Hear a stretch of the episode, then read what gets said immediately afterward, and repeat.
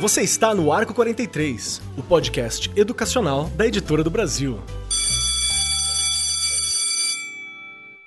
Saudações a todos os profissionais da educação. Vamos começar agora mais um programa Arco 43 e eu já tô ficando preocupado porque a gente já chegou para lá da metade da temporada. Não é, Rê? Já estamos chegando na reta final da temporada desse ano. Verdade, né? Passa tão rápido.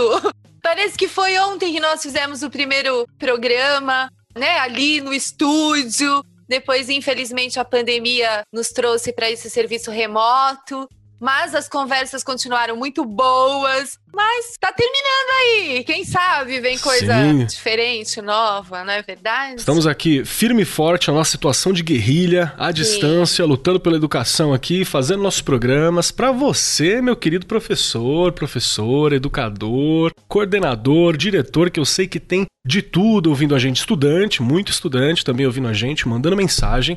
E hoje o nosso tema é um tema que às vezes tem gente que não compreende bem, e isso é um problema. Porque a gente está num contexto de mundo mesmo, de sociedade, de estrutura, onde uma das coisas mais importantes e muitas vezes negligenciada pelas escolas é a questão do marketing escolar. Como que a escola se mostra para o mundo, se vende para o mundo e que estratégias ela pode usar, especialmente no momento em que a gente está vivendo hoje, que é uma situação de pandemia, que estratégias são eficientes para lidar com a situação que a gente está hoje no mundo.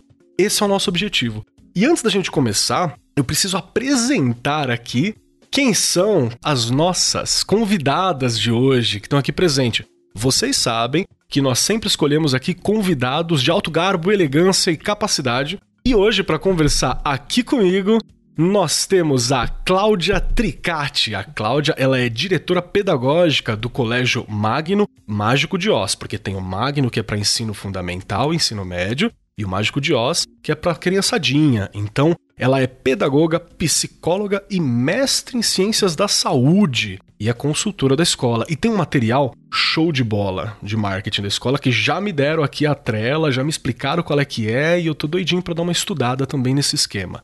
Tudo bem contigo, Cláudia? Como é que tá aí?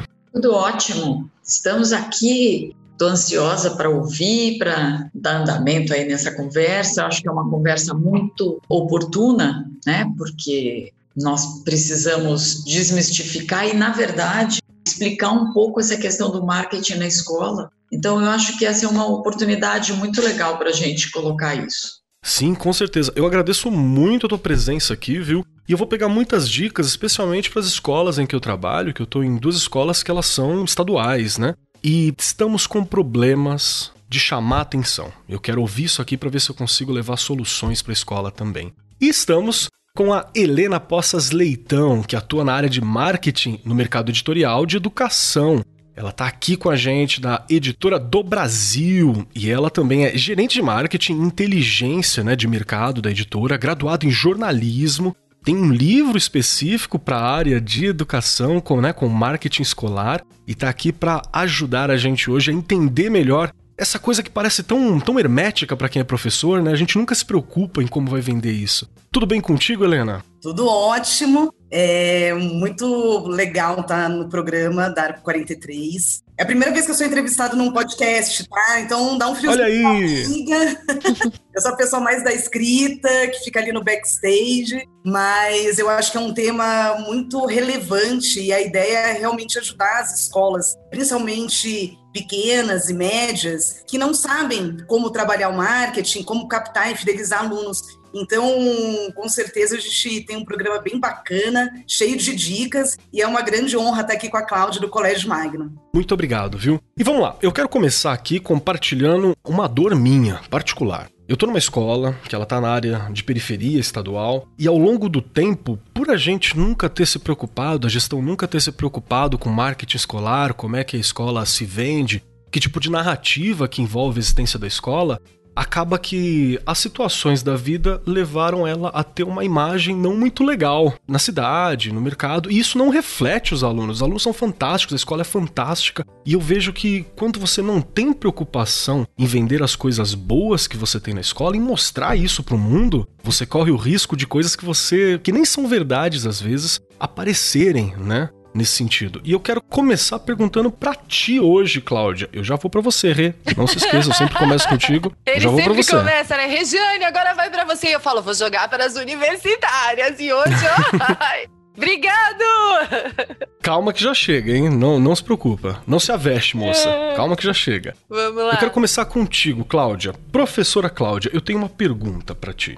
Marketing escolar. Por que, que é importante a gente prestar atenção nisso? Com seus anos de experiência. Olha, Marcos, há um tempo atrás, falar em marketing escolar era quase proferir o pecado, porque quando se fala de marketing, fica aquela coisa absolutamente comercial e ficava mais ou menos como se fosse fazer marketing de hospital, que também fica mal. É uma linha muito tênue e algo muito delicado. Então agora, né, depois de um tempo de, de entendimento, de estudo e de realizações, é que nós percebemos qual é o marketing que a gente pode fazer. O que, que a gente pode fazer com essa palavra sem ser é, uma coisa vista como comercial, daquele tipo placas, matrículas abertas. Porque quando Uhum. fala de marketing, fala assim: venham, venham todos, matrículas abertas. E nós levamos um tempo para entender qual seria o tipo de marketing bacana, aquele que seria uma forma delicada de chegar, até a hora que nós descobrimos que era só contar o que a gente estava fazendo, que já era o marketing ideal. Então, essa retomada, ela deu muito trabalho ela deu muito trabalho. Foram muitas idas e vindas que nos deram um tanto para pensar o quanto podia não ser agressivo, ser agressivo, a hora de ser agressivo, a hora de recolher, e isso tudo demorou um pouco. Mas eu acho que muitas escolas entenderam isso, e aí me chama muita atenção a sua frase, a sua, o seu problema, a sua dor aí, de falar que houve um marketing inverso aí, e coisas muito legais foram transformadas em coisas não legais. E isso também eu creio ser um, um problema do, do marketing, né, do não fazer um marketing adequado, mas ainda assim é muito perigoso e precisamos ser muito cuidadosos para falar em marketing educacional ou marketing escolar. É algo que precisa ser muito cuidadoso para não ficar agressivo. É real. Helena, eu quero puxar pra ti agora. Você tem muito tempo lidando com marketing, editora, agora na questão de educação, tem pós-graduação com gestão de negócio, com marketing, jornalista, então a própria construção de uma história, de como você faz isso, você tem domínio disso, né? Tem muito tempo que trabalha com isso. Por que, que é importante a escola ter essa autonomia para contar sua história e para contar sua versão? Isso é um marketing também, não é? É claro. As pessoas elas confundem muito o marketing como se fosse algo super complexo com teorias mil e eu tenho que ler aqueles livros gigantes, eu tenho que pegar o Philip Kotler e assim, é, sabe? E, e, na verdade tudo que é mais simples, é isso que eu falo muito também no livro, a gente fez o marketing escolar de bolsa exatamente para ser prático, para mostrar para a escola que é possível ações simples para fazer um bom marketing. Então, por exemplo, você estava falando da, do seu exemplo da, da escola, né? Puxa, uma escola tão legal, com um serviço demais, como que está com um marketing tão negativo? Precisa ver direitinho. Primeiro, é, eu acho que o marketing que é essencial é a comunicação, tá? É a comunicação com as famílias. Por quê? Se uh, você estiver com uma boa comunicação com as famílias, com os pais, com os alunos, se você ouvi-los, se você fizer pesquisa, se você tiver essa afinidade com as famílias, você entender que a sua escola, a sua escola ela tem que prestar um serviço bacana, porque senão realmente vai ter um marketing negativo, aí não tem jeito mesmo, né? Agora, a sua escola está oferecendo um serviço de qualidade, mas você não consegue aquele marketing positivo, você não consegue passar isso para o mundo. Primeiramente, assim, o marketing boca a boca é o melhor, entendeu? A indicação, o pai ou a mãe indicar a escola para um amigo, para um conhecido, é assim, é o ápice, assim, para a escola, né? É um nível de marketing super valioso. E isso você só consegue se você, obviamente, oferecer os serviços que você prometeu, né? Na hora da matrícula, você falou, então você tem que prometer, você tem que cumprir. E a comunicação com as famílias, quer dizer, você não mentir para as famílias. Por exemplo, principalmente nesse momento de, de pandemia, é falar: olha, caros pais, realmente a gente não estava preparado para aulas remotas. Assim, a gente está num cenário que a gente não imaginava. Peço desculpas, vamos ficar como muitas escolas fizeram, deram duas semanas de, de férias para as escolas se reestruturarem e correram atrás para oferecer algum tipo de, de ensino à distância. Então, eu acho que contar a verdade para os pais, estar próximo dos alunos, ouvir, você já consegue fazer grandes coisas com Sim. a marca de sua escola. Concorda, Cláudia? Eu concordo. Eu estava pensando aqui no negócio que eu uso muito, um termo que eu uso muito, que é conteúdo gerado pelos usuários, né? Que é o boca a boca, mas esse conteúdo gerado por usuários é o que faz parecer e ser mais verdadeiro. Então, Marcos, eu penso como a Helena que a transparência, a transparência é tudo. O mostrar ao seu público que você reconhece quando errou, quando fez alguma coisa que não, não tenha caído bem, recua e recomeça. Isso também dá uma, uma segurança danada para o seu público. Muita gente acha que é o contrário, né, que o recuar, o refazer pode dar uma noção de insegurança, mas não, é justamente o contrário. Existe um exemplo bacana que uma universidade americana, ela assim, cresceu absurdamente em termos de mercado, quando eles criaram uma hashtag que fazia com que as imagens da universidade, as imagens usadas para fazer o marketing, eram fotos tiradas pelos alunos de lugares que esses alunos gostavam de frequentar, dos lugares que diziam muito para os alunos.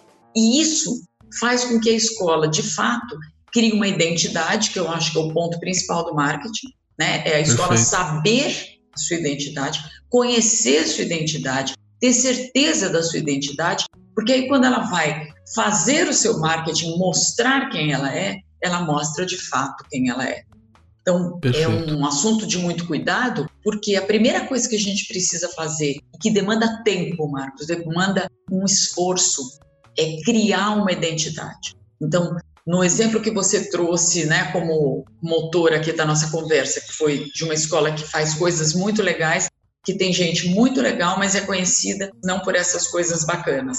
Então, eu acho que as coisas principais para se fazer, para se ter um case de sucesso no marketing, é você ter muito certamente a identidade da sua escola e mais do que isso, é conhecer exatamente seu público-alvo. Porque você conhecendo seu público-alvo, você consegue dar uma mapeada nos serviços que são prioritários.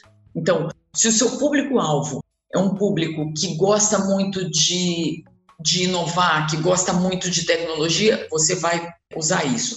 Se o seu público-alvo é um público muito mais ligado às questões de humanidades, de, você vai puxar por isso. Se o seu público for para tudo isso junto, você vai puxar para isso. Se for uma escola que prepara para vestibular, você vai puxar para isso. Então, a ideia é que a escola saiba desenhar muito bem a sua identidade, e não desenhar para o outro, Primeiro, uhum. conhecer de fato isso, aqui veio, aqui. E aí, depois disso feito, você consegue muito melhor esse boca a boca. E aí você consegue identificar esse mercado-alvo, você consegue criar um conteúdo, aquilo que eu falei para vocês, o conteúdo gerado pelos usuários. Então, os professores falando, os alunos falando, os gestores falando, não necessariamente imagens bacanérrimas, mas pessoas de dentro da escola falando, falando com verdade, né? Sim, sim. Nossa, muito bacana.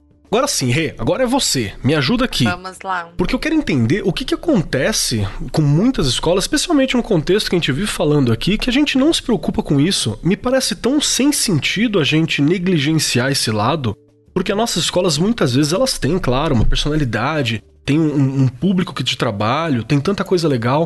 Eu sei que essa escola que eu dei de exemplo, né, a escola que eu trabalhei e trabalho ainda, hoje eu tô com menos aula lá, a gente sempre fez muita feira de ciência, a gente fez muito trabalho coletivo, fez muito trabalho cultural, tinha sarais maravilhosos que a gente faz, e ela fica conhecida por fatos que ocorreram 10 anos antes, mas que como a gente nunca divulga, a gente perde.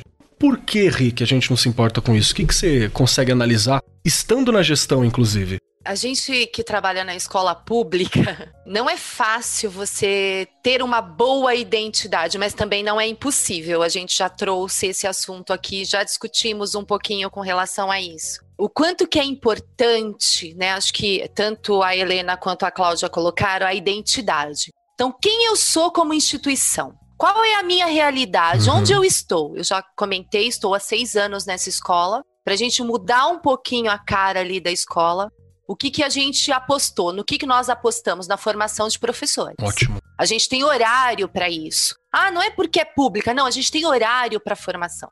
E você me conhece, e os ouvintes aí já. O carro-chefe da minha escola é a formação de professores. A gente trabalha com formação.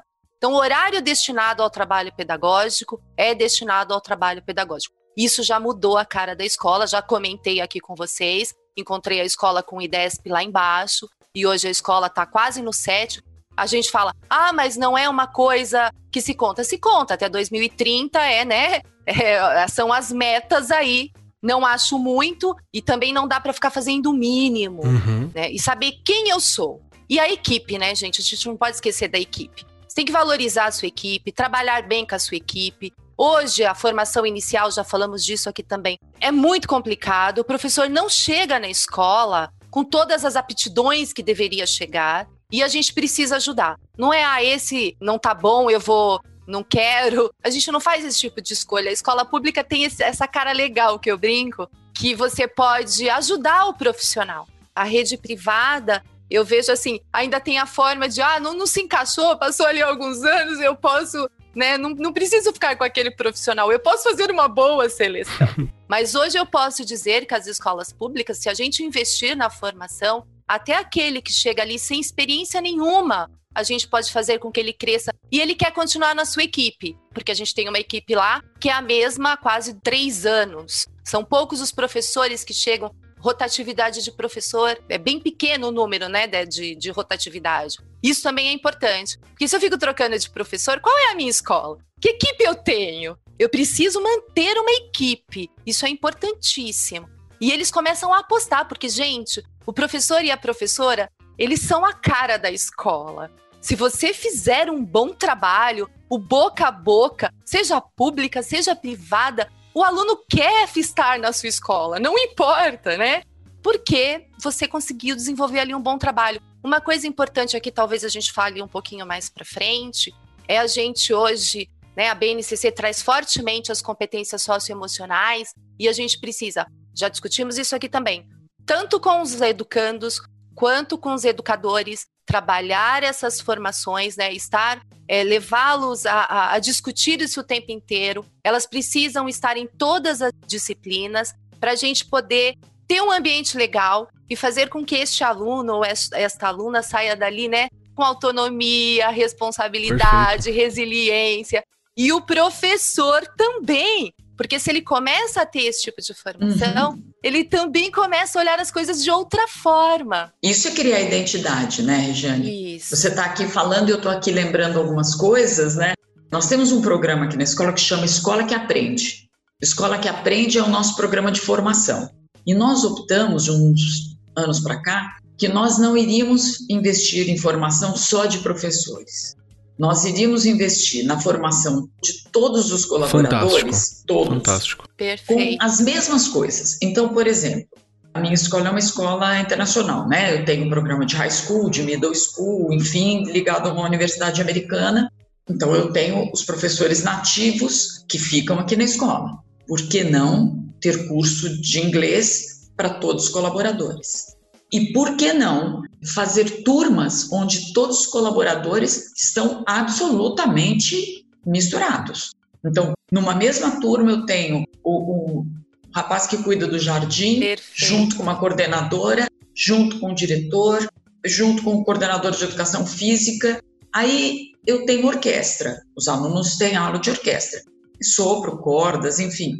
Por que não abrir a orquestra para os colaboradores também? Isso não só cria identidade na escola, como cria identidade na equipe Exato. para com a escola. Então, se hoje você entrar aqui na escola e conversar com os colaboradores, eles falam a nossa escola, a minha escola. Eu cheguei hoje na nossa escola. Quando um colaborador, seja ele professor, diretor, funcionário do jardim, funcionário do almoxarifado, quando ele fala a nossa escola, é porque eu consegui imprimir uma identidade na minha escola e com isso eu consigo fidelizar todas essas coisas. Eu consigo mostrar transparência, eu consigo identificar meu público-alvo e eu consigo atuar para aquele público-alvo. E aí, como a minha mãe falava uma frase muito legal aqui, que é as pessoas precisam aprender a botar ovo e cacarejar logo Eu tive um gerente que falava isso. Tô lembrando dele aqui durante também. Ele falava muito isso. E é muito legal, porque você. Porque as pessoas falam assim, poxa, você mesmo, Marcos, estava falando, a gente faz sarau, faz isso, faz aquilo. Então talvez falte cacarejar. Exato. Vocês botam um ovo, mas está faltando cacarejar. Vou até complementar, porque a Regiane e a Cláudia estão falando de muito da, da, da equipe, né? Dos professores, Sim. dos funcionários. E isso é marketing também, porque a gente, o nosso tema marketing, como divulgar a escola. Se o professor estiver feliz, se os funcionários estiverem felizes, eles vão ser Nossa. grandes divulgadores da, da escola. Os alunos vão sentir vontade de assistir aula com os professores porque eles, com certeza. eles estão de bom humor, eles estão com vontade. Os professores vão compartilhar nas redes sociais que estão fazendo. Quantas escolas que não possuem equipe de marketing e as, os próprios professores divulgam nas redes da escola. Eles têm o login senha da escola e fazem texto. De... Eu vou te falar, são muitas escolas. E quando você olha isso, você fala assim, nossa, o professor faz tanta coisa e ainda faz isso, mas quando você vai falar com, com um professor, ele tá super animado. Ah, eu faço, mas é com Feliz. gosto. É com gosto que eu faço, eu divulgo meu trabalho das minhas crianças. Verdade. É, e vou te contar também, eu participei de um, um, dia de captação de alunos que as escolas fazem, sabe? Cada um tem uhum. um nome. E eu fui numa escola, enfim, assisti lá a apresentação, foi bem bacana. Mas a, a, uma mãe chegou e falou assim: Olha, eu achei, eu queria entender qual é o Instagram de vocês, porque eu não encontrei. E aí ela fala assim, porque eu, a, a, minha filha, ela estuda numa, na escola X, e essa escola tem Instagram, então eu acompanho diariamente, aliás, tem vários posts por dia, e eu vejo as atividades que ela está desenvolvendo, né, em tempo real. Aí a escola falou assim, olha, a gente ainda não tem é, rede social. Ela falou, mas isso é um absurdo. É, a gente está em 2019, que foi ano passado. Como assim, né? E, e criou uma saia justa com, com a escola. E eu entendo que Agora, mais que nunca, é um cenário que as escolas, elas estão, inclusive os professores, agora foram meio que obrigados a se habituar com as ferramentas, com o mundo digital. E mais Sim. do que nunca, essa ferramenta digital, a internet, vai ser essencial nessa divulgação, seja por meio dos pais que vão colocar depoimentos no Facebook, no Instagram, nos comentários, que vão avaliar bem a escola no site, sejam os professores que vão divulgar os seus trabalhos nas redes sociais, divulgando mais a escola, mostrando para as famílias que essa escola não é só uma escola, ela realmente envolve toda a comunidade escolar. Isso vai ser fundamental, gente. Fundamental. Esse ponto do, do marketing interno é fundamental. Então, vai ser fundamental se ele for muito verdade. Porque se tiver alguma maquiagem aí nesse meio. Aparece. Aí tem um efeito reverso. Mas é que nem essa maquiagem que você está falando, a gente também vê em muitos casos. Por exemplo, as escolas que elas usam imagem de banco de imagens. Vai divulgar, ela não coloca ali a cara do aluno, a cara da escola. Eu acho que, como a Cláudia já comentou, eu comentei, quer dizer, a transparência e a verdade é essencial. É Sempre há um público, tá? E, e assim, descobrir o seu público é ideal. Por exemplo, se você é uma escola pequena, a sua mensalidade ela é, é justa, é, é, ela é realmente acessível.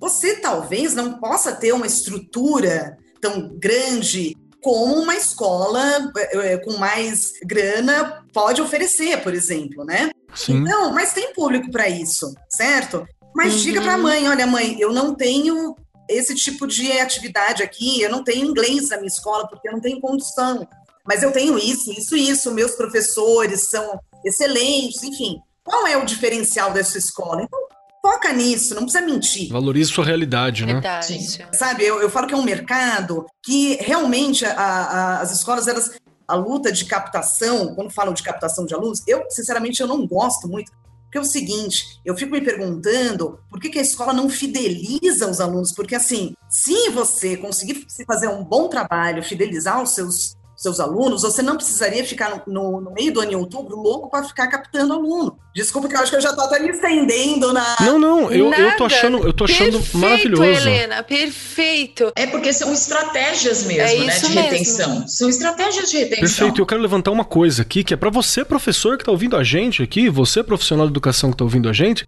você tem o dever de pegar agora este podcast que está aqui levar até o seu coordenador, até o seu gestor da escola, porque é nesse momento que a gente vai discutir uma das coisas que ela é essencial, quer você esteja na educação pública, na educação privada, na educação que for, que é ter aluno. Eu sei que é um momento muito difícil que a gente está vivendo agora, porque assim, sem aluno não tem escola, tá na nossa pauta, isso é uma coisa extremamente óbvia, mas é necessário a gente lembrar. A gente precisa disso. As escolas públicas, elas não têm esse trabalho da captação diretamente, mas tem uma questão que é a evasão escolar. A escola pública ela tem um problema muito sério em manter o aluno na escola, porque ele chega ali, ok, mas ali pela escola não poder, não, não, não ter um marketing, não se apresentar, não se inovar, não se mostrar para os pais. Às vezes o aluno gosta, mas o pai tem uma imagem negativa Sim. da escola, ele acaba retirando ali. É um trauma para o aluno que perde seus amigos, perde a, a, o meio em que ele estava inserido. E é uma coisa difícil e é, não é complexo, é isso que a gente está falando aqui que marketing escolar não é um, o último desafio do planeta. É uma coisa bem mais simples, né? Mas sabe, Marcos, eu acho que para isso existe uma competência que é essencial, Olha a dica. É saber ouvir. Ah, saber ouvir. Saber ouvir. Então, se o menino quer sair, não fique na defensiva de falar assim, até melhor que ele saia, porque ele dá um trabalho danado. Não, até por que melhor que ele que... saiu, né? Não é melhor que ele saia. Eu quero saber por que, que ele saiu eu preciso ouvir porque muitas e muitas vezes eu consigo usar aquela recusa, aquela insatisfação para reverter não necessariamente aquela saída, mas outras tantas. Então, Verdade. Se a criança fala, eu estou saindo porque eu preciso ter mais um tempo para mim, eu estou estudando o tempo inteiro, eu tô... aí a escola precisa parar e pensar. Eles saíram porque eles se queixam que estão estudando demais. Aí eu volto naquele capítulo identidade. Uhum. Por que será que nós estamos querendo que ele estude demais? É porque dentro da nossa identidade, dentro desse nosso DNA, tá lá colocar nas melhores faculdades. Então, se ele não estudar muito, ele não vai conseguir entrar nessas nas melhores universidades, e aí a minha identidade tá capenga. Então eu preciso ou rever a identidade, saber assim, o que que eu quero mesmo? Ou eu preciso ter um argumento para fazer com que esse menino volte e transforme aquela queixa em demanda. Eu acho que a grande sacada é transformar queixa em demanda.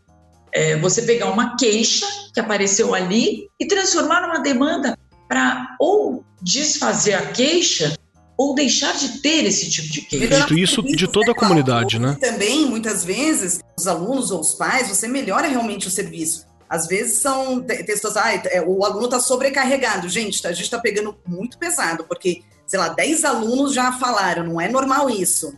Então, é uma reunião com os pais e falar, a gente está revendo a nossa grade, o nosso planejamento. Então, é melhorar constantemente, é o que eu falei lá no início, de, da pesquisa, né? A pesquisa não é sempre, ah, vou fazer um formulário e vou mandar para o WhatsApp. Não é isso. É assim, não. por exemplo, não. a moça lá da recepção, enfim, tem várias pessoas que podem ajudar a trazer retorno para a diretoria, para a coordenação, que são super relevantes. É ouvir o pai, os alunos e os funcionários. E melhorar, e cada vez mais melhorar. E uma coisa super relevante, gente, é dar o feedback. Então, assim, ah, você ouviu uma reclamação. Ah, eu ouvi, ah, tá bom, tá bom, vou ver o que eu faço. Não, você tem que ter prazo, entendeu? Você tem que. Eu tenho Sim. esse problema, ó, pai, é o seguinte, conversei na última reunião que eu tive com os professores, e a gente não consegue fazer nada no momento. Ou, olha, a gente já tem um plano. Quer dizer, você tem que dar um feedback, não importa se você vai resolver em curto prazo, ou se você não vai resolver, ou se você vai resolver, tá tem que dar um retorno. Porque só assim que o responsável vai ter confiança na escola e falar, puxa vida, estão me ouvindo, vale a pena apostar aqui na escola e, como a Cláudia falou, reverter essa situação. É, isso é fidelização, então, né? Detalhe, que é a questão que a gente não está falando que é o preço, tá? Então, principalmente no momento em que se vive, ai, muitas escolas, não sei se vocês vão ainda fazer essa pergunta, mas já estou emendando aqui, muitas escolas estão reduzindo seus preços de mensalidade. Eu estou em vários grupos de escolas, uma escola fala assim, eu estou dando 90% de desconto. Gente, 90% é de graça. A escola vai à falência. Assim, não preciso nem fazer conta, nem saber quanto pagar, sem uhum. nada. É, você não sustenta o básico, é assim, né, você não vai conseguir. Então, é, é mesmo? Será que tá todo mundo saindo por causa de, da mensalidade? Aquele pai realmente perdeu o emprego, ou ele... Porque tem muita gente também, infelizmente, se aproveitando da situação.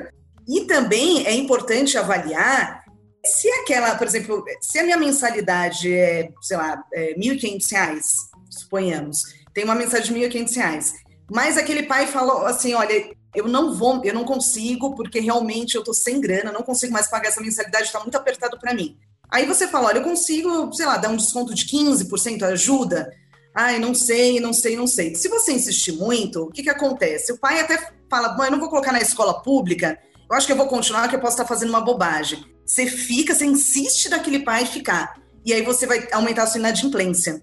Quer dizer. Você não resolveu, né? Você tem que ser verdadeiro não. com a família também. Você também tem que escolher os seus clientes. Às vezes, você não vai ter um desgaste com aquela família, aquela família vai ser mais feliz em outra escola. E você vai ter um outro aluno, você vai encontrar um outro aluno nesse meio tempo, né? É, tem uma, uma coisa da mensalidade que é interessante, né, Helena, que é assim, aí a escola dá 90% de, tô pegando seu exemplo, tá, de desconto. Aí a outra pessoa fala assim, caramba, veja só, se foi concedido 90% de desconto e a escola continua seguindo, essa mensalidade está super estimada, porque não é possível. Então, todas as, as iniciativas que, que são tomadas, elas deixam um rabicho ali. E a gente precisa fazer uma coisa que é coerência. É coerência. Você não pode fazer algo que seja incoerente com tudo aquilo que você mostra. Então, quando você estipula sua mensalidade, você é uma empresa, você tem uma margem de lucro, você precisa mostrar, é lógico que todo mundo enxerga o investimento que as escolas fazem, mesmo as escolas públicas, elas fazem investimentos, claro. grandes investimentos e bons investimentos, uhum. e isso precisa aparecer para o usuário. E quando eu falo usuário, e aí eu coloco muito pro, em cima do que o Marcos falou, usuário é a minha equipe. A minha equipe é usuária da escola. Usuário não é só a criança, o aluno. Usuário é a comunidade em torno, usuário é o professor, usuário são os funcionários que não estão diretamente ligados com o pedagógico, mas numa escola todo mundo é pedagógico. Então, os alunos, os professores, todo mundo é usuário. Perfeito. Eu preciso, para ter verdadeiro marketing, eu preciso atingir com as minhas falas, com as minhas questões, todos os meus usuários. Sim. Todos eles. Aí eu fidelizo o meu público, eu conheço o meu público-alvo, eu crio uma identidade, eu consigo transparência nas informações, eu posso usar as redes sociais com tranquilidade, porque quando você não tem tranquilidade, um comentário negativo te derruba. Uhum. Quando não tem transparência, um comentário negativo te derruba. E aí, fazendo isso e atingindo todos, fidelizando com toda a minha, a minha equipe e os meus, os meus usuários, eu consigo, de fato, manter a minha identidade em pé e atuar pontualmente no Marco, só, só fechar aqui a Cláudia. E ela estava falando Por favor, de transparência Helena. novamente, porque você viu a importância da transparência para você conseguir fazer ações e desempenhar um bom marketing. Mas a transparência nesse momento de, de pandemia e pós-pandemia é essencial. Você mostrar para a família, olha, gente, é o seguinte, eu não consigo baixar minha mensalidade, porque é o seguinte, olha os gastos que eu tive agora para comprar álcool em gel, para implementar o protocolo de segurança, sabe? Mostrar para a escola, escuta, eu tenho esses gastos, eles aumentaram, inclusive. Se eu reduzir a mensalidade, eu não posso mais. E você trabalhar caso a caso. É, tem aqueles grupos de WhatsApp também que deixam. Meu Deus, vamos, ter um, vamos conversar disso aí, viu? Porque, meu Deus. Deu um desconto para um pai lá e de repente ele já colocou no grupo. Gente, olha, a escola me deu 40%, corre lá.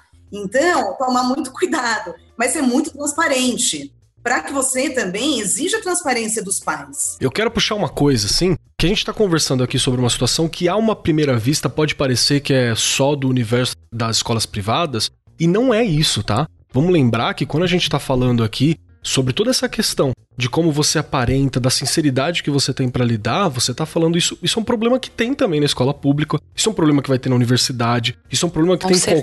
qualquer agrupamento de pessoas para gerenciar qualquer coisa.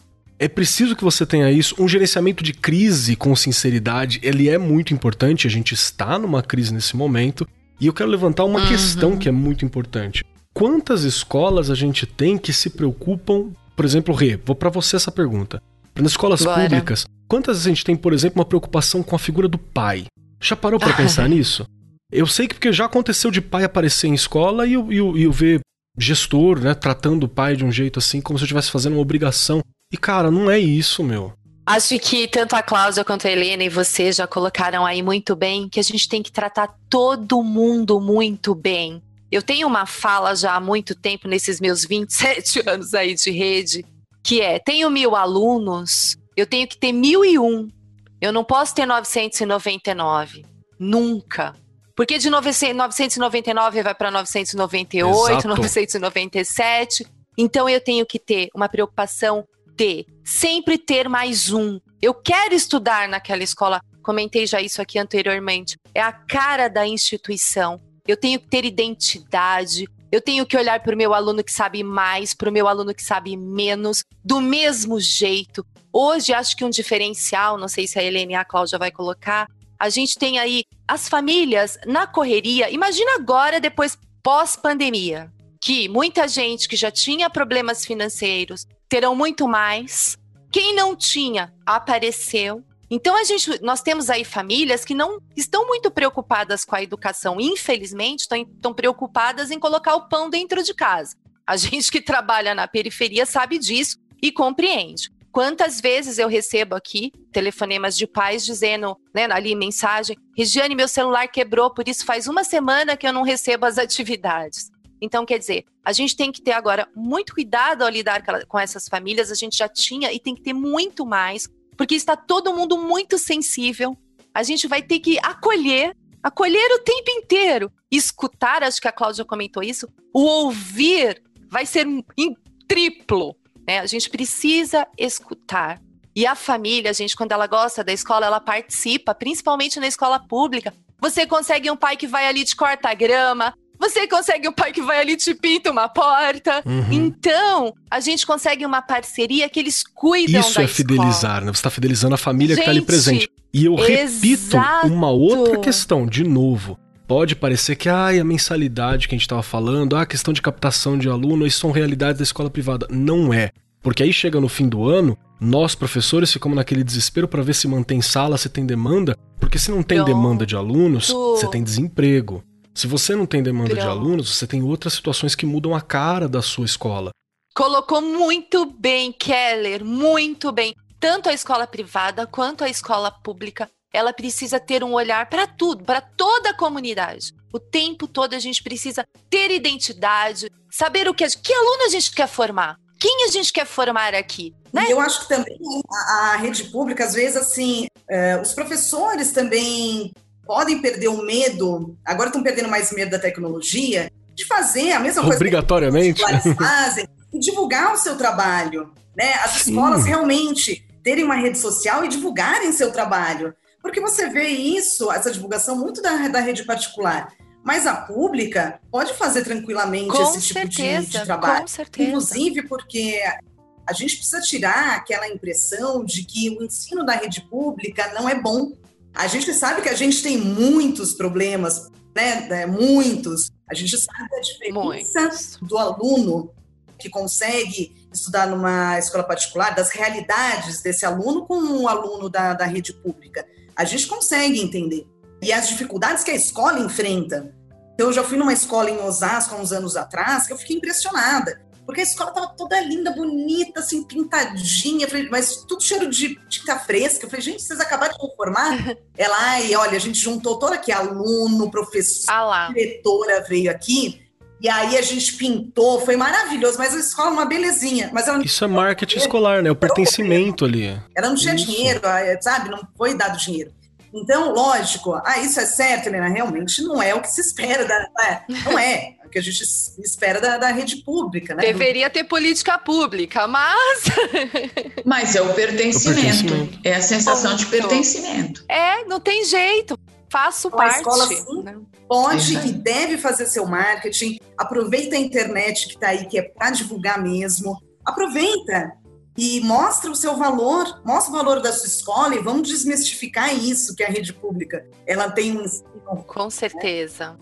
Tem uma coisinha que tem que ficar bem clara aqui. Você que está ouvindo a gente, se você prestar atenção, volta depois, ouve com carinho, porque tá saindo um plano completo do que você pode fazer para ter um marketing escolar na escola. Tá rolando aqui para você agora um momento exclusivo, assim, uma aula para trabalhar. Porque a gente formação. é uma formação, porque a gente já falou como você faz para mensurar, que você precisa ouvir para construir isso, que você precisa direcionar a comunidade, que você precisa conhecer a identidade. Ai, mas como que eu faço isso? Gente, escola pública tem o PPP que é tão negligenciado, o plano político pedagógico que é tão negligenciado em muitas escolas, os conselhos de escola que vão ajudar a definir isso o que futuro que você quer para sua escola, como você vê essa escola daqui a 10 anos, qual é o impacto social dela, tanto na comunidade quanto no local. Então tem tanta coisa importante que a gente está levantando aqui e que são relevantes para você repensar a tua realidade. Ah, mas por que eu tenho que pensar a realidade? Porque o mundo mudou. Não sei se todo mundo percebeu, mas 2020 foi um ano assim que mostrou pra gente que o mundo mudou e a gente precisa entender que mundo é esse e o que, que tá acontecendo agora, né? Já acabou com 2020, não falou? Porque falou no passado já, Marcos. Tô torcendo aqui pelo futuro, onde ele acaba. Vai acabar, né? Eu tô torcendo aqui pelo futuro de 2020 Termina. terminou. Não é nem o ano, coitado é. do ano. 2020 não é com nada o com você, não. não. tem culpa. O problema é a, é. É a pandemia, né? viu? 2020 é muita aprendizagem. Não é. Então, é positivamente no sentido é um momento ruim, infelizmente a gente está passando por isso, está, mas é um momento que as escolas, os educadores, quem for realmente perspicaz, digamos assim, vai conseguir enxergar oportunidades, aprendizagens. É, é um ano de reinvenção. Total, Eu acho total. que é um ano de reinvenção. Novos caminhos para a educação. Não é blá blá blá, é real. É verdade. Eu tenho uma outra questão que eu gostaria que a gente passasse por ela. A gente falou em vários momentos, mas eu acredito que ela é muito relevante, que é sobre a comunidade. Porque a escola, ela não é um item fora do espaço, né? Ela não é um, um, um local fora do tempo. Ela é um local que está agregado a uma comunidade, está agregado a uma identidade que se constrói, que ela constrói a identidade daquela comunidade, muitas vezes, né? Eu já fui para escolas onde, onde você vê que Vou dar mais um exemplo, pessoal. Uma, tinha uma escola que eu trabalhei que próximo dela veio uma comunidade cigana que tinha ali do lado. E a escola teve que reaprender como trabalhar com uma cultura tão particular, tão distinta, numa situação tão distinta que começou a assistir e a atender esse público. Então teve que se readaptar para aquilo. Então influenciou a comunidade e a comunidade influencia a escola. E eu queria perguntar uma questão a primeira delas é sobre se vocês têm alguma dica de ferramenta para me entender, né? Para me entender o público, para mim conversar com esse público. E a outra questão que está agregado a isso para mim é como que eu posso agregar valor a essa comunidade. Como que você sente que eu devolvo para essa comunidade e que eu engrandeço essa comunidade? E eu queria jogar primeiro sobre a questão da comunidade para você, Rei, que eu sei que aí é muito forte essa questão. Então, a gente discutiu isso num outro programa, a importância. Aliás, a gente já até colocou um pouquinho aqui. Quem são essas pessoas? Eu não posso de jeito nenhum traçar um plano lá no meu PP, né, no, no meu projeto político pedagógico, se eu não conheço minha comunidade. Acho que a Helena comentou uma coisa aqui dessa coisa de pesquisa. A pesquisa é importantíssima para isso. Quem está ao redor? Quem são essas pessoas? Porque eu vou trabalhar em cima da minha realidade, mas na verdade para ampliar esse leque. Eu não posso deixar aquelas pessoas daquele jeito que elas entraram naquela escola. Seja o pai, seja o aluno, eu preciso fazer com que esse repertório aumente, o que não é fácil. Parece uma coisa simples, mas é bem difícil. Porque dependendo de onde sua escola está localizada, até mesmo é privada, eu já vi, a comunidade é um pouco mais, né, é carente, enfim. E você precisa também trabalhar com os pais algumas questões ali o tempo todo, até de como ajudar a criança em casa, criar rotinas. Às vezes você está inserido numa escola onde a comunidade. Eu tenho visto isso muito nos últimos anos. Os avós, né? Os avós que cuidam das crianças. Então você chama e o avô fala, ou a avó, eu não sei lidar com esse menino. Então, são questões assim muito complicadas e que só tende a piorar, não adianta, a gente sabe disso, as famílias, os pais trabalham, estão separados, é, né? A gente não existe mais aquele padrão de família lá da margarina, né? Vamos dizer assim. A gente precisa realmente ter este olhar de quem é o meu público, quem são os pais, escutar, a gente já falou aqui, ouvir mesmo, trazê-los, vem fazer parte. Eu sei que né, na escola pública é muito mais difícil até a gente conseguir pais para o conselho, para a PM. Eles falam, não tenho tempo, não tenho tempo. Mas conforme você vai ali, né, conversando, você consegue trazê-los. E quanto mais eles estiverem perto, acho que seja na privada ou seja na pública, com certeza o seu trabalho e a sua identidade vai ficar diferente. O diferencial acho que é o trabalho. Que trabalho eu vou fazer? Ah, né, Como eu vou fazer isso? Das coisas que acontecem na região, no bairro, da comunidade. Ai, porque ah, geralmente tem uma, uma festa do bairro que é tradicional. Ai, tem. Por que, lá, que, a escola não participa, né? na igreja que, que, o pessoal para arrecadar dinheiro para ajudar uma ONG. Enfim, é, a escola também tá, tem que estar tá inserida, não pode ficar só naquele mundo dela. O que está acontecendo no meu bairro, na minha região? Como que eu posso Helena, você colocou muito bem. Essas associações de bairro, a gente tem lá na escola, né, uma parceria com a associação do bairro. Olha que ótimo. Eles têm dança, eles têm vão à noite usar o pátio para isso, usam a quadra no final de semana. Eu já fui em casamento sendo realizado em escola, em casamento ah no pátio. Ah Você quer prova mais firme de que a galera quer pertencer àquele grupo do que fazer um casamento ali? Quer. Por isso que a escola não pode ser uma ilha, ela tem, não pode, né? Essa é uma fala que eu também uso muito. Gente, a gente precisa ter todo mundo perto. Conhecer quem é dono do açougue de pé da escola, o dono da padaria. Você tem que ir fazendo essas coisas, porque você é o Relações Públicas dali. Olha, aquela escola, nossa, aquela escola, o pessoal lá é legal. Quantas tem que ser deixa assim, o né? folhetinho dela ali numa padaria que é parceira, porque sabe que os pais estão lá tomando café da manhã, ah, estão procurando uma conversa daqui. Pronto. Muitas escolas acham assim, ah, não preciso divulgar muito, porque as pessoas que moram aqui no bairro, é, as pessoas que moram no bairro, elas já precisa. conhecem a gente, sabe? Supõe-se, né? Não, uhum. não, não é Supõe. é assim que funciona. Sabe uma coisa que eu uma coisa que eu faço que eu acho legal. Olha a dica, olha a dica. Quando você faz uma pesquisa com a sua turma, quando eu falo minha turma, é assim, a minha equipe, o meu pessoal. Você pergunta assim: se eu perguntar lá fora para os nossos pais. Por que, que eles escolheram essa escola? O que, que eles vão responder? Eu pergunto isso para a minha equipe aqui, para professores, funcionários, eu pergunto. E pergunto para os meus alunos, para os pais que gostariam de conhecer a escola, gostariam de estar aqui, para a gente ver se o que a gente acha que tem na mão é o que de fato a gente tem na mão. Cruzar o que a gente Exatamente. Cruzar. Mas esse é um trabalho de, de, de, pesquisa de mercado. Perfeito. Né? Eu cruzo aquilo que eu penso que eu tenho, que eu penso que eles querem, com aquilo que de fato eu preciso oferecer. Perfeito. E casando com a fala da Helena um pouquinho antes, porque muitas vezes o que acontece? As percepções elas são diferentes, uhum. né? E às vezes você acha que o pai, a família, a comunidade conhece a escola, não, eles conhecem o prédio não conhece a escola. A escola não é o prédio, a escola é muito além disso, Sim. né? A escola é toda a é. dinâmica que está acontecendo ali dentro. Isso eu acho que ela é, ela é muito Ô, importante. Marcos, e cada escola, vou te falar, tem cada escola que às vezes você não dá nada pela escola ali do prédio, sabe? No prédio, né?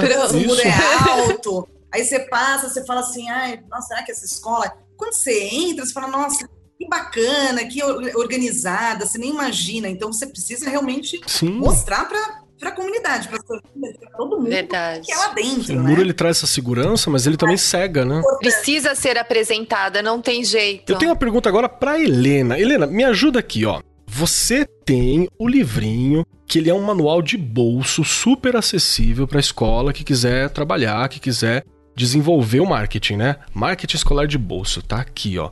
Lançado pela editora do Vocês Brasil. Não estão vendo, mas eu tô Nós estamos. Fotinha no post. Tá aqui no post do podcast. E dentro dele você tem o uso de uma matriz, né, que é a matriz SWOT, que é S-W-O-T, né, SWOT, que ajuda a identificar muita coisa, que vai fazer esse trabalho de de tentar entender em que situação, uma fotografia do momento ali, né, do que é a escola, do que ela tem como força, fraqueza, oportunidade, ameaça. E eu acho muito legal que é muito semelhante essa análise com a análise que a gente faz para as competências socioemocionais. E é você vê ali aquela fotografia do momento da BNCC. Eu achei muito bacana isso, porque você vê como as coisas elas estão interligadas mesmo. Existe uma, uma competência socioemocional da instituição que uhum. você tem que uhum. desenvolver, né? E como que o gestor pode fazer isso para compreender, para aplicar, para tomar decisão? Me dá, me dá uma dica de como que esse livrinho pode ser empenhado. É, ó, tem uma dica aqui super de ouro, bem, bem fácil, tá? Que até eu tô colocando. Aliás, eu vou te falar, que é quem tá ouvindo o programa, manda um e-mail para o atendimento arroba editora do Brasil.com.br.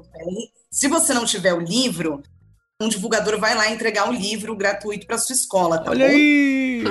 Agora, agora, agora. olha bom! só, tá vendo? Rapaz, viu? Então, é o seguinte, é, eu mostro no livro uma dinâmica que eu faço há muitos anos com as empresas que eu trabalhei. A análise SWOT, é, parece um bicho de sete cabeças, é, ela, em inglês ela significa forças, fraquezas, oportunidades e ameaças. Tá? Então, é o seguinte, forças e fraquezas é ambiente interno, oportunidades e ameaças, ambiente externo. Então, interno é tudo que acontece na escola, o que tem de, ai, é, de força, eu coloco alguns exemplos, ai, sei lá, minha força é que eu, os meus, os livros que eu trabalho estão atualizados com a BNCC, por exemplo, e o meu concorrente não. Então essa é minha uma força. Só que tem uma dinâmica que você faz em um dia, que você organiza com a equipe, com os professores. Você não vai chamar, ah, Helena, vou chamar todo mundo, porque às vezes a escola é muito grande. Sempre tem aquelas pessoas estratégicas, né? Aquelas pessoas cheias de opinião, que realmente participam. Então, você organiza em grupos e você faz uma dinâmica super fácil. E aí, não vou falar o passo a passo, porque realmente vai ficar muito, muito longo, mas eh, no livro eu dou o passo a passo de como fazer e de como conduzir. Uma coisa importante nessa dinâmica para você fazer, essa, essa dinâmica, porque ela é importante? Porque você vai montar grupos e todos os grupos vão trabalhar cada uma dessas, uh, desses pontos da matriz. Então, assim, Vamos falar agora de forças. Então, todo mundo vai discutir quais são as forças Cruzar, da, da né? escola. Né? De novo aí. A pessoa que vai fazer essa dinâmica, ela pode ser o dono ou o diretor da escola, depende muito de como é o relacionamento dele com os funcionários. Às é. vezes, é bom até ele não participar, porque os funcionários vão ficar com receio de falar. Isso depende muito. Se ele tem um relacionamento muito aberto com os funcionários, ok. Se não tem, é melhor essa dinâmica ser conduzida às vezes por um professor ou até para um, se tiver equipe de marketing, para um gestor de marketing. Mas é, é, muito fácil e posso falar, é uma delícia fazer. E quando você vê o resultado dessa matriz que foi feita por toda a equipe, é muito gratificante porque você mostra, gente, olha, essa é a matriz que a gente faz sentido isso aqui, faz todo sentido. Nossa, faz todo sentido. Então, a partir daqui, a direção, junto com o marketing, vão desenvolver ações e que vão ser muito assertivas. Porque às vezes a escola investe em muito material Sim. que não faz o menor sentido, mas simplesmente porque uhum. não houve uma análise antes. Então, ah, imprime panfleto, imprime isso, imprime aquilo, faz. E gasta-se um mundo de dinheiro e que você não consegue nem mensurar. Então, quando você tem essa matriz, você consegue falar assim: bom, eu tenho aqui uma oportunidade. Tá, então nessa oportunidade eu vou desenvolver essa ação. Essa ação vai me gerar tantos reais. Que qual o resultado que eu vou alcançar com isso? Qual o resultado que eu espero? Então você consegue medir os resultados. Vale muito a pena, é simples. Você também não precisa ler o, o livro do Kotler, tá? Nem falar, meu Deus, eu não sei fazer essa por isso que eu falo, é bem, é bem mastigadinho. E ajuda demais, prático, ajuda muito é mesmo. Ninguém... Nossa, ajuda muito, ajuda muito. É, Cláudia. Precisa ser um expert mas vale a pena, por favor, se a sua escola não faz, faça, tente, arrisque pelo menos. A Helena nunca A gente está no arrisca. momento para isso, né? O momento que a gente está no momento de você Com experimentar certeza. coisas. Tomar a gente risco, fez aqui uma tomar risco mesmo. Sim. Tomar riscos. Para a escola pública também, não mesmo, não estou falando só na particular, às vezes não tem um alto investimento, mas você claro. fazer uma análise SWOT para entender como é que está a sua escola, o momento da sua escola, o que, que você pode melhorar, o que você pode exigir, por exemplo, do governo, uhum. tentar procurar, ver se a secretaria né? pode te ajudar, e mostrar, você mostrar, olha aqui, ó, quer dizer, eu estou precisando disso, estou fazendo uma pesquisa, é real. Eu você trago uma dica, faça isso antes dos replanejamentos, porque para não ter Sim. aquele replanejamento que às vezes em escola, a gente está na escola pública, ele fica meio solto, assim, você fala, não, vamos fazer isso, faz por semestre, por bimestre, por trimestre, arranja uma, um tempo específico para você ver o desenvolvimento dessa realidade. Não você dá ter... para ser a cada seis não, meses, né? Por favor, né? Você, você não pode fazer né? isso. É, exato. O planejamento é uma coisa que eu digo, a análise SWOT, ela tem que ser anual, tá? Porque é o seguinte, você vai pegar essa análise e você vai desenvolver um planejamento, né? As suas ações de marketing. Uhum. Né? Aí, o que, que acontece? Lógico, desse, desse planejamento, você vai ter o cronograma, as pessoas responsáveis por cada coisa, e você tem que ter um acompanhamento, né? De como que está indo isso, como está indo essa ação. E aí você organiza da melhor maneira possível. Ah, vai ser uma reunião trimestral? Trimestral é muito, tá? Por exemplo, para acompanhar ação, operação, tem que ser pelo menos mensal para ver se está dando certo ou não. Mas, por exemplo, grandes resultados, resultados que demoram mais, sei lá, eu vou criar um novo serviço na escola. Eu não vou ter em um mês resultado, porque eu vou lançar esse serviço e esse serviço eu vou, sei lá, daqui seis meses só ver como que ficou, se trouxe resultado, se os clientes estão gostando ou não. Então você tem que avaliar exatamente, mas é acompanhar, tá certíssimo, Marcos Regiane, é isso. Tem uma questão aqui que tudo isso que a gente está conversando é justamente para poder garantir para tua escola tanto um respeito à própria comunidade, um respeito à própria identidade, um desenvolvimento da identidade, uhum. se você ainda não tiver, né, um descobrimento e um desenvolvimento disso. Teve dicas aqui que são maravilhosas. Ouça todos, engaje a sua equipe, comunique a comunidade, valorize ponto forte, seja sincero nas dificuldades, dê retorno, não deixe ninguém falando sozinho, porque ninguém gosta disso. Sim, aprenda a ouvir. Aprenda a ouvir. e a gente deu dicas importantíssimas para você lidar com a evasão de aluno, para você lidar, ter a captação de aluno, para você não perder alunos, né? Porque é muito difícil isso. Às vezes eu já perdi alunos, uma situação engraçadíssima assim e triste. Eu trabalho em duas escolas bem próximas eu perco às vezes aluno de uma escola para outra. Eu trabalho nas duas, metade dos professores trabalham nas duas. As duas escolas são muito parecidas em vários aspectos, mas acaba perdendo de uma para outra justamente porque não se vende direito, não aparenta direito, às vezes aparenta um ponto para um e um ponto para outro. Essas a identidade, a identidade, mesmo. essas questões são importantes da gente entender. Eu quero caminhar agora, a gente já estamos quase estourando o nosso horário. Eu quero caminhar para as palavras finais. E aqui a gente tem uma coisa que nós fazemos. Nós temos um, um pequeno ritual final aqui. Que é o seguinte: primeiro, eu gostaria de saber se vocês gostaram do programa, gostaram da gravação. E aí você tem que falar assim: sim, gostei, não, não gostei. Até hoje todo mundo falou que gostou. Então, então a gente tá muito bem.